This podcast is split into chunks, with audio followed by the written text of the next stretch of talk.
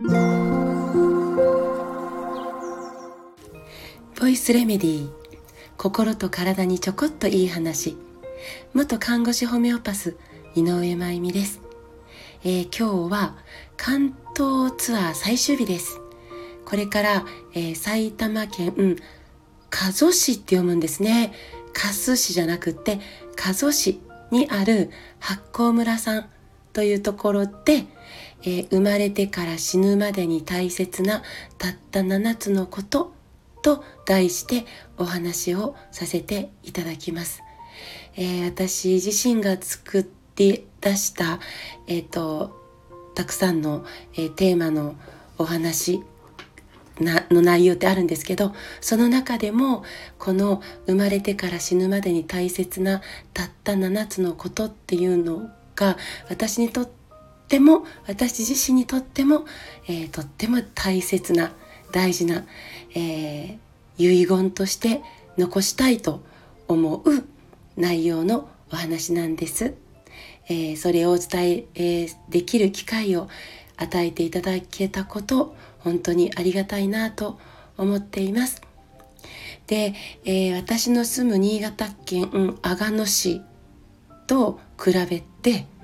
えー、数日滞在している、えー、この埼玉県大宮埼玉新都心エリア、ね、はもう本当大都会ですね、えー、目に映る景色は全く違います。私も山と田んぼと畑みたいなところにいるんで。だけどその中に、えー、変わらず存在している景色があってそれが何かって言ったらもうマスクマスクマスク。なんですよね、えー、まだまだ見渡す限り。かつてよりは、えー、確かに、えー、マスクを外しておられる方増えましたね。だけど、え全体のまだ1割くらいじゃないでしょうか、まあ、場所によって全体の2割かな。でもまだそんなぐらいかなって。思うんですよねお店の店員さんも行き交う大人たちも電車に乗っている人たちもそして学生さんたちももうこの顔の3分の2ぐらいをマスクで覆ってえー、歩いているという世界です。で、まあ、個人的には私個人ですけどもうこの世界の異常さ、ねえー、もうその、えー、9割8割の皆さんのそのマスクはみんながやってるから世の中がそうだからみんなの目があるからそれ以外の何の理由があるのかやっぱり問いたくなってしまうんですよね。マスクは道具ですから必要な人がいます。風邪をひいている今花粉で大変だ、えー、黄砂の問題もありますね、えー、口の中を怪我している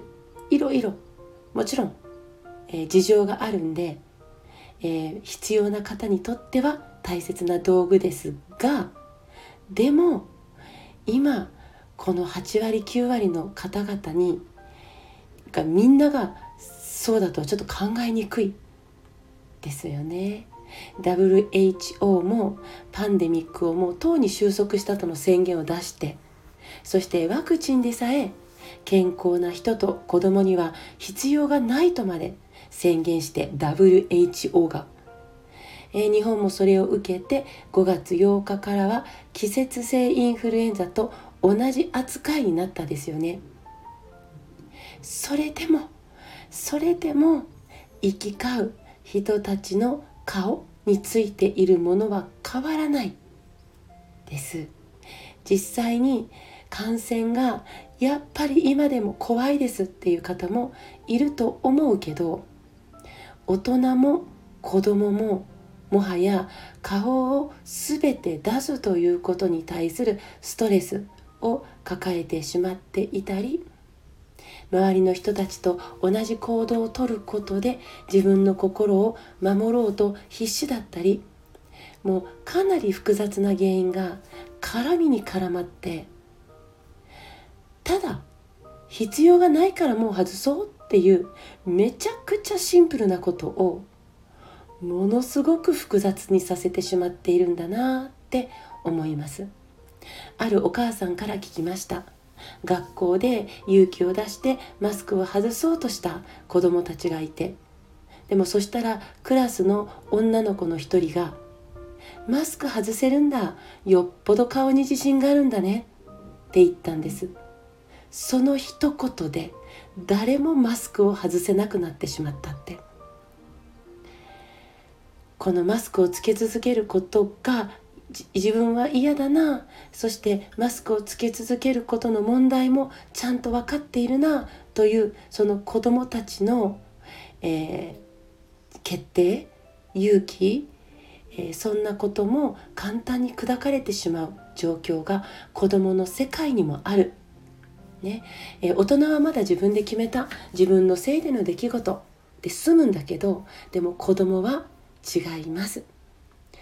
大好きな大人の要望に応えようと必死でこの3年マスクを真面目につけ続けてきました。マスクをつける必要があると根気強く子どもたちに訴えてきましたもんね。育ち盛りの子どもたちに。だからもう外していいよ。それは個人の自由だよって。突き放してしまったら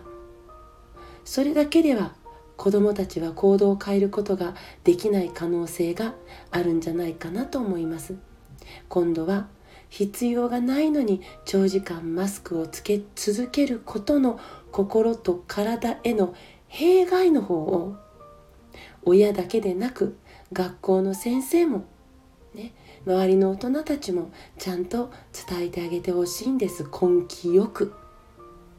つける必要があることを根気よく伝えたように、ね、子どもたちが屈託なく外せるのには数年かかるだろうと私も思ってます。それでも根気よく諦めず。